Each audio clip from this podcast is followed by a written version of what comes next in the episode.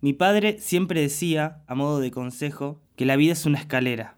El secreto más difícil de aprender es saber cuándo y cómo pisar el siguiente escalón y que, en lo posible, sea el de arriba. Por eso eligió la guita y no la música. Todos los valores que desgajaba para explicar sus motivos no eran otra cosa que una excusa. Tengo una familia, una responsabilidad. ¿Te pensás que ustedes van a vivir del aire? Eligió la guita porque también le gustaba y porque la música le daba miedo, estoy seguro. Casi siempre es un camino difícil que no lleva a ningún lugar.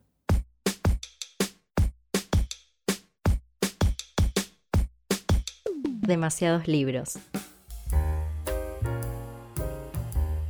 Juan Sebastián Lebonté es pianista a pesar de sí mismo. Es un músico talentoso, pero sin vocación. En una de sus giras por Europa del Este, le dan la noticia de la muerte de su padre y cuando vuelve a la Argentina, recibe la herencia que él le dejó, un campito maltrecho ubicado en la localidad bonaerense de Paso del Rey. Ese es el punto de partida de la novela.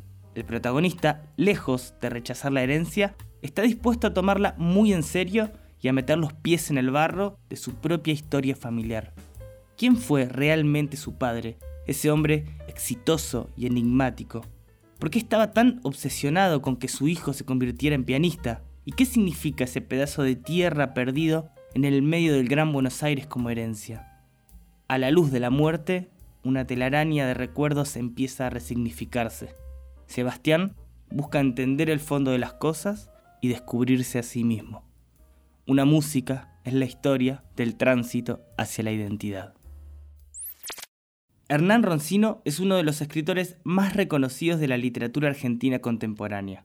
Una música, publicada en 2022, ganó el Premio de la Crítica, un concurso literario organizado por la Fundación El Libro.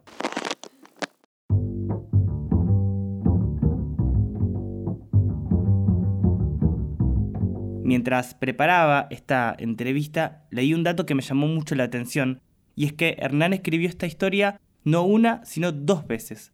Cuando terminó el proceso por primera vez, había algo que no lo convencía, algo que no le cerraba. Así que empecé la entrevista preguntándole por eso y por su proceso creativo en general. Bueno, de las cosas que no funcionaban, creo que había algo ligado a la, historia, digamos. Había algo de, articulación de la historia y de, la trama misma, digamos, que no me terminaba de, convencer, no terminaba de cerrar, no le encontraba la vuelta, podríamos decir. Además de eso, de lo argumental, estaba la, cuestión del lenguaje, de, de cómo fluía la prosa.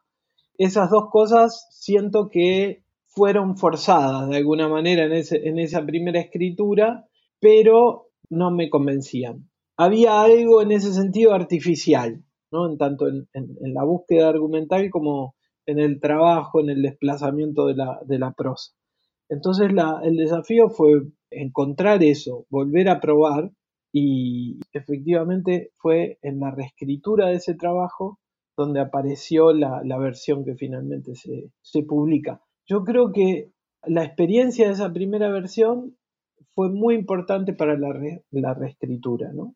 Pero fue una experiencia hermosa de, ver cómo iba apareciendo la, novela finalmente sobre los restos de la, de la otra versión. Escribir es corregir, y en, tu caso reescribir también, en este caso. Sí, sin dudas, sin dudas. Es, emerge eh, con mucha más fuerza la historia que uno anda buscando. Se puede mm. precisar la historia en su, en su ensamblaje, digamos, pero también se puede precisar eh, la musicalidad del texto, la corrección de la prosa.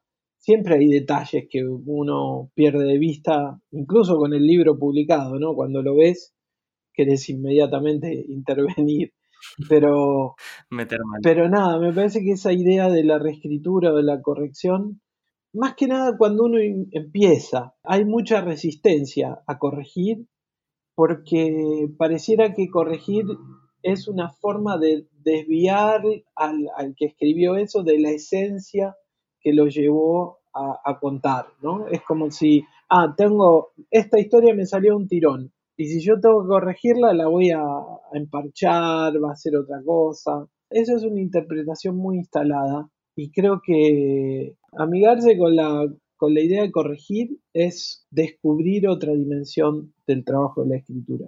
La otra cosa que me quedo pensando es cómo es suspender y reiniciar un proceso tan largo, pero sobre todo desde la perspectiva de cómo es calmar esas ansiedades y de alguna manera matar al ego. No sé cómo lo viviste vos, pero se me venía como mucho esta idea a la cabeza porque mm, es difícil soltar algo que te costó tanto y siento que vos cuando lo contás, como lo estás contando ahora, lo haces como mm, con bastante naturalidad, pero cómo es capaz de esa lógica además de un mundo que te está pidiendo que se está pidiendo nuevos libros, quizás lectores que te piden nuevos libros, o, esa lógica de mundo donde todos tenemos que estar produciendo y consumiendo a más no poder, y parece que la cultura no escapa a esa lógica. Bueno, esa decisión no fue fácil, pero yo iría a un punto más, más lejano y por ahí que puede ser discutible, sin duda, ¿no? Pero que tiene que ver con de qué manera cada uno aborda el proceso de escritura, qué espera, qué quiere, qué quiere hacer con la escritura. Entonces, bueno, se abren miles de respuestas a esa pregunta. Uno, bueno, yo quiero publicar y que el libro circule por todos lados y me interesa eso. Otro puede decir otras cosas, qué sé yo. Claro que todos queremos, una vez que terminas un trabajo de mucho tiempo, querés mostrarlo, querés publicarlo, pero la pregunta es, ¿qué significa el proceso de escritura, ¿no? ¿Qué es lo que uno finalmente está buscando? Y yo no, no puedo publicar algo que no me, no me gusta, que no me siento cómodo con eso.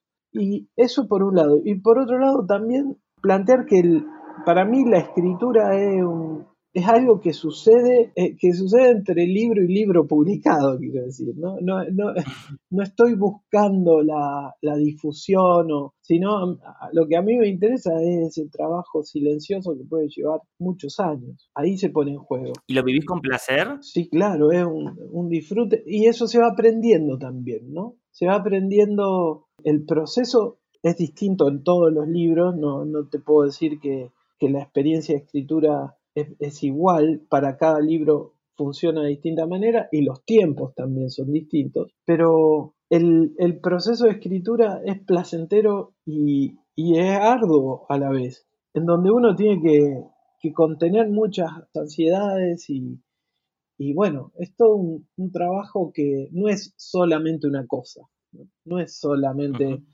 me cago de risa escribiendo como puede decir alguien o solamente eh, sufro en el proceso de escritura. No es solamente una cosa. Y, y si no prevalece el placer, no sé, no sé por qué lo hace aquel que sufre, ¿no? Solamente.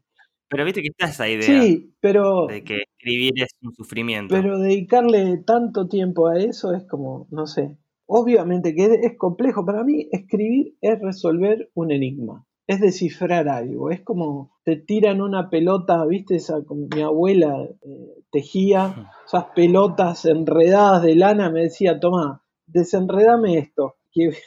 Y, era un embole siempre, eh, ayudar a la abuela a desenredar la lana. Bueno, para mí la escritura es desenredar una historia que querés contar, pero que la tenés que desarmar en su nudo. Y eso es, un, es una tarea que escapa a la urgencia de publicar, a la, urgencia de exponerse o nada, me parece que es, de otro plano el, desafío de la escritura, en donde uno trabaja con lo desconocido, ¿no? finalmente.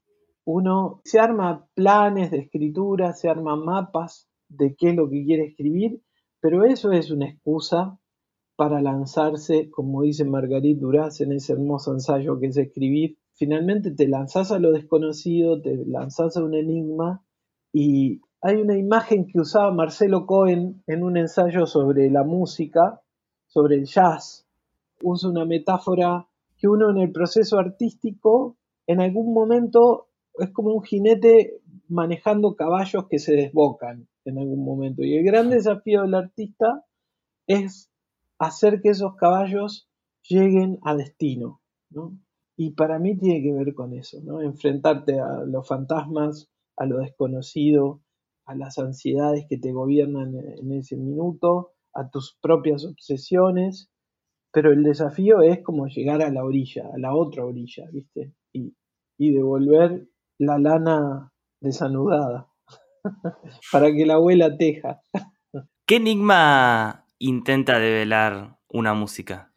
No, no, no lo sé. Eh, eso puede decirlo cada lector, pero yo me refiero al enigma de al enigma de, la propia creación, digamos. ¿no? Yo tenía la idea de, contar la historia de un pianista que en, algún punto recorre un camino opuesto al camino del progreso artístico, ¿no? Podríamos decir, un camino opuesto al del héroe, ¿no? Al del héroe clásico, porque este se baja de ese recorrido y se desvía, ¿no? Es, un pianista que elige algo impensado para el resto de, su familia y para su propia carrera artística, ¿no? Entonces, eso era lo que me interesaba, esa, esa particularidad de la vida de ese pianista. Después había que hacer la historia, ¿no? Y la historia me llevó dos versiones, por eso mismo, que son muy distintas, que no tienen nada que ver. Entonces, tal vez el enigma del proceso de escritura de, una música haya sido poder llegar a una versión que a mí me gustara, que pudiera publicar, digamos.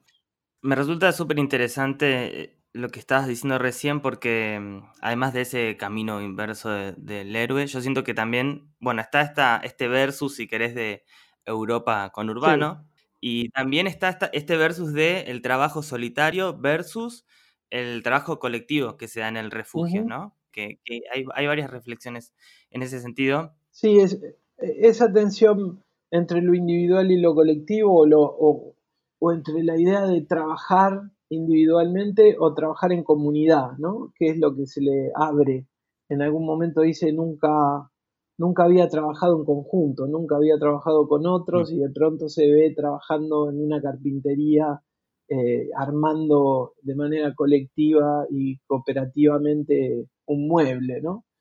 Aunque ese lugar y ese entorno sea una comunidad que no es la comunidad que ellos anhelaban que fuera, ¿no? En los 70 y en toda esa tensión que se abre en la novela. Eh, son los restos de una comunidad, pero que así y todo funciona como una red de contención, que un poco él, a pesar de pertenecer a una familia acomodada y a una clase más o menos burguesa, y a tener una vida más o menos armada y hecha, nunca había experimentado esa idea de tener una red. Y sí lo encuentra ahí, en una, en una clase más popular, en una clase más humilde, o en un grupo social más humilde, que está a la orilla, a la orilla de la gran ciudad, en una zona industrial y un poco contaminada, como es la zona en la que elige estar el personaje, ¿no? Porque elige ir ahí de las pocas veces, de las pocas veces que él elige ir a un lugar.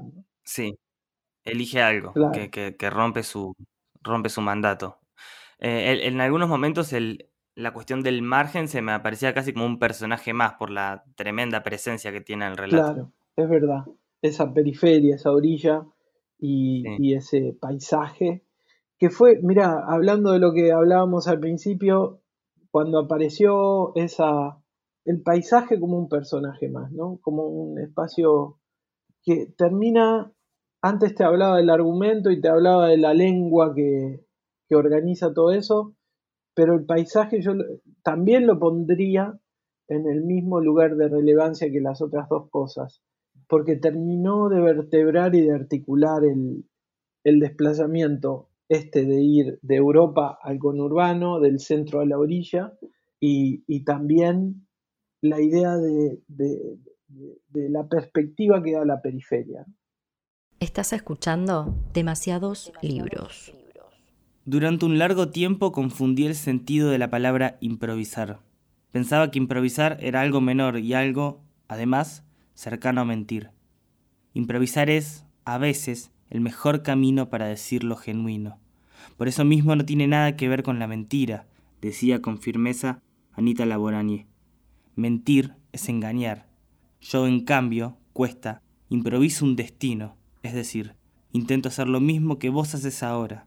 Vos respirás sin darte cuenta de que respirás. De eso se trata, le digo, de aproximarse a esa sencillez. Respecto a esto último que decías eh, de encontrar nuevas lecturas y nuevos sentidos, el personaje dice, creo, lo tengo acá el libro, pero en la página 31, eh, que en toda lectura se descubre algo nuevo. Lo leí dos veces el libro, lo leí una primera vez eh, y después cuando, cuando coordinamos la charla dije, bueno, lo voy a volver a leer a ver qué otras, qué otras cosas, qué otros matices, además haciendo honor al hecho de que vos lo escribiste dos veces. Así que dije, lo voy a leer dos veces. me apareció esta noción de, de como un artefacto literario muy cerradito y muy interconectado entre sí, ¿no? La relación y las metáforas entre música y naturaleza, cómo los pájaros atraviesan todo el relato, cómo el río también tiene este diálogo interno con el disco de este jazzista tan enigmático, como las canciones están descritas a partir de cosas que él ve en ese entorno, en este, este margen. En general me pareció que estaba como súper robusto eso. Y quizás es rara la pregunta que te voy a hacer. ¿Es una decisión consciente eso? ¿O en algún momento vos te metes en un trance de escritura y todo eso empieza a fluir de una manera orgánica y natural? Bueno, yo, como te decía también, al principio de que no hay una sola cosa, que un solo sentimiento que predomina en el proceso de escritura, es decir, y en mi caso, además, digamos, si, yo no lo disfruto, no tiene sentido hacerlo, ¿no? Eh, hay muchas sensaciones, pero tiene que estar el disfrute y, y el deseo de querer hacerlo. Y de la misma manera que eso sucede en el proceso de escritura, hay muchas cosas que o aparecen voluntariamente porque uno las está buscando y planeando, y también aparecen cosas que, para mí, la escritura es un proceso de sedimentación, ¿no? Hay, hay una búsqueda, hay un, pensar permanente de lo que quieres hacer, por dónde quieres hacer. Entonces hay como un elemento voluntario de escritura, de escribir una escena en la que un personaje no sé, está en Ostende eh, dando un concierto y se cruza con una chica eh, en la playa y después en ese mismo proceso vienen otras cosas que no necesariamente estás manejando y controlando. A veces eso que no manejas es algo que metabolizaste, ¿viste? En todo el trabajo silencioso de escritura que fuiste haciendo, de sedimentación. Y otras veces y cuando pasa eso es hermoso, porque a veces se articulan cosas que vos no podés ver todavía y que en la escritura misma se organizan y se atan, ¿no?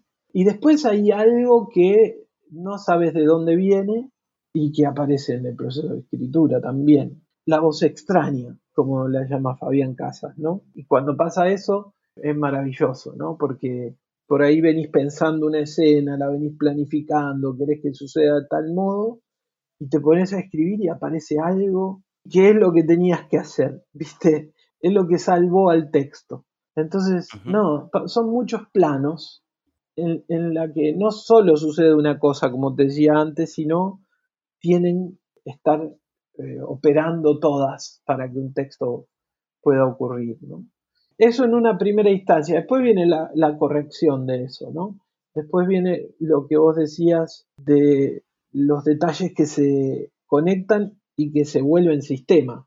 Eso está en la corrección, eh, unir esos detalles, esas puntas, que es algo que yo disfruto mucho de hacer, de que las cosas se vayan insinuando en algún momento, después se conecten con otra escena más adelante, etcétera se sigan tejiendo, se vayan continuando con la metáfora que decíamos recién. Totalmente, se vayan tejiendo, se vayan eh, articulando. Me pasa algo que para mí es como otra de las grandes virtudes. La primera es esta cosa que trabajaste tantos, tantos años, que es efectivamente la musicalidad y el contenido. Me parece que es un libro denso, pero en el buen sentido de la densidad. No tiene una gran extensión de páginas y dice mucho. Cada página tiene como mucho contenido pero hay otra cosa que no te escuché hablar tanto de esto, que es el, argumento de la trama. Tiene algo que, es, que, está buenísimo, que es que en un momento se pone casi hasta policial la trama, porque tenemos como muchos hilos abiertos. Tenés la relación del protagonista con Julia. Tenés el contexto político de los 70 como escenario de fondo. Obviamente la relación que el protagonista tiene con su padre y con el resto de su familia, con la posibilidad de que descubran quién es, con ese amigo con el que de repente rompe un vínculo que, parecía como el, más humano que tenía hasta el momento, y no sabes hacia el final, no sabes para dónde va a disparar la trama o qué historia va a intentar cerrar. Bueno, eh, había muchas líneas planeadas. El tema es que en un momento yo no sabía cómo, cómo cerrarlas, ¿no? ¿Qué hacer con todo eso, digamos, ¿no? Y la escritura de una escena concreta de la novela me, hizo ver el final de la novela y me hizo entender incluso al propio personaje. Estoy hablando de una escena que ponele, no me acuerdo, sucede en la página 160, 180 del libro.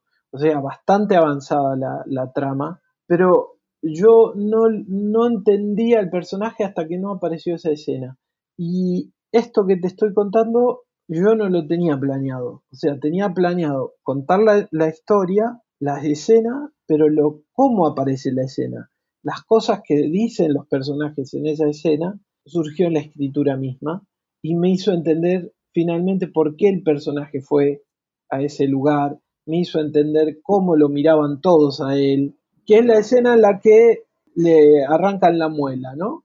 Y claro, que de alguna manera lo descubren. Esa, esa escena eh, yo también lo descubrí, casi a la par de los lectores, podríamos decir, el sentido de la, del personaje.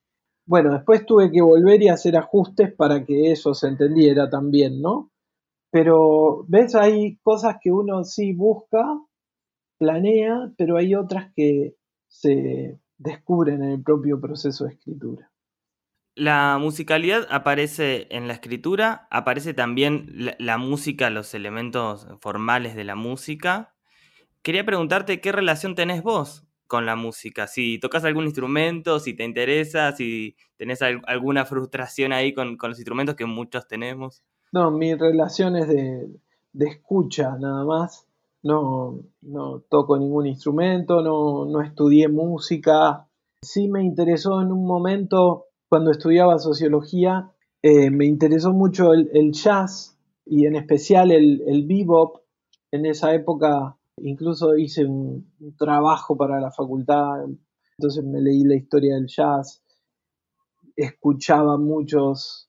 En esa época estoy hablando pre-internet, digamos, ¿no? Donde había que conseguir los CDs, ir a las disquerías y buscar a esos músicos descubrirlos también.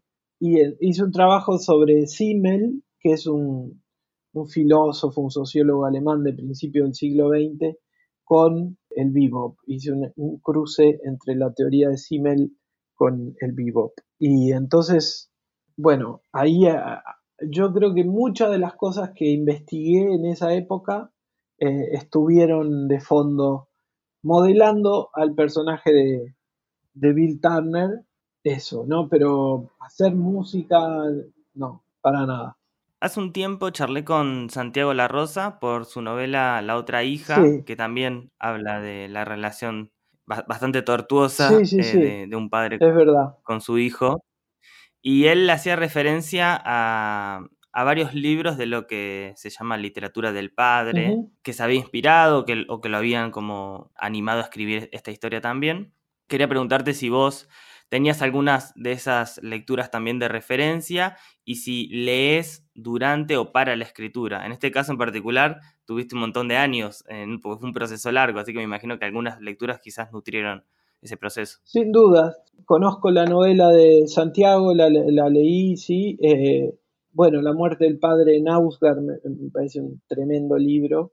Pero yo esta novela en concreto no la pienso dentro de ese tópico, ¿sabes? Porque más bien lo que a mí me interesa de esta historia es el tránsito que recorre el personaje desde la muerte del padre hasta el momento en el que él empieza a elegir o empieza a construir una vida en ese lugar en el que elige estar. Es decir, la novela termina cuando él empezaría finalmente no, no solo a saber quién fue su padre, como que descubrió quién es su padre, sino que también elige dónde quiere estar. Esa es la idea que a mí me interesaba mucho, la idea del tránsito en el personaje más que eh, la novela sobre el padre. El padre es fundamental, sin duda, pero, pero nunca la pensé como dentro de esa tradición, ¿viste?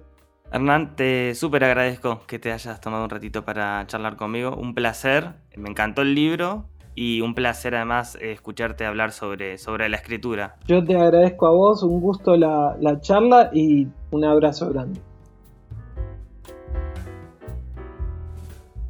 Gracias por llegar hasta acá, espero que hayan disfrutado de esta conversación y recuerden que pueden calificar este podcast en Spotify o pueden seguir a la cuenta de Demasiados Libros en Instagram que es arroba demasiados.libros. Gracias por escuchar. Hay una trama en la madera que tiene la particularidad de absorber los sonidos de su entorno más cercano. Es decir, una trama porosa que se empapa de olores, de luces, de silbidos la madera es el objeto que mejor absorbe su entorno. Por eso si uno se concentra un rato, con los ojos cerrados, puede escuchar el sonido del bosque. ¿Vos sabés cómo suena un bosque? Porque yo sí sé. Hay veces que se me estira como una burbuja. Es un sonido delgado y elástico que se expande en el aire. No me refiero a una cuestión mística. Lejos estoy de eso. Vos sabés bien cómo es la cosa. Con esas manos que tenés. Yo soy un materialista que cree en el espíritu, me dice D'Angelo y sonríe. Guiado por esa ironía, apoyo el oído contra la madera. Hay veces que uno no sabe por qué hace ciertas cosas, como en este caso, pasadas las seis de la mañana, movido por la indicación de un extraño. Cerrar los ojos junto a una carga de troncos, una montaña de troncos de los montes misioneros. Pero D'Angelo no me permite oír esa burbuja de aire que se estira porque sigue hablando, en voz baja ahora, como si me susurrara. Puedo sentir más que escuchar el olor a tabaco negro y sudor que lo embadurna. Imagina que esos troncos, dice, hace dos días estaban en el monte, agarrados a la tierra, y para tener ese grosor deben haber estado seis o siete años como mínimo agarrados a esa misma tierra, creciendo en silencio, chupando agua, estirándose. Y de pronto los cortan, los traen hasta acá, los van a convertir en otra cosa, en mesa donde descansará el tedio de un puñado de obreros de la Lancaster ¿Te das cuenta cómo se trama el destino de algunas cosas? Demasiados libros.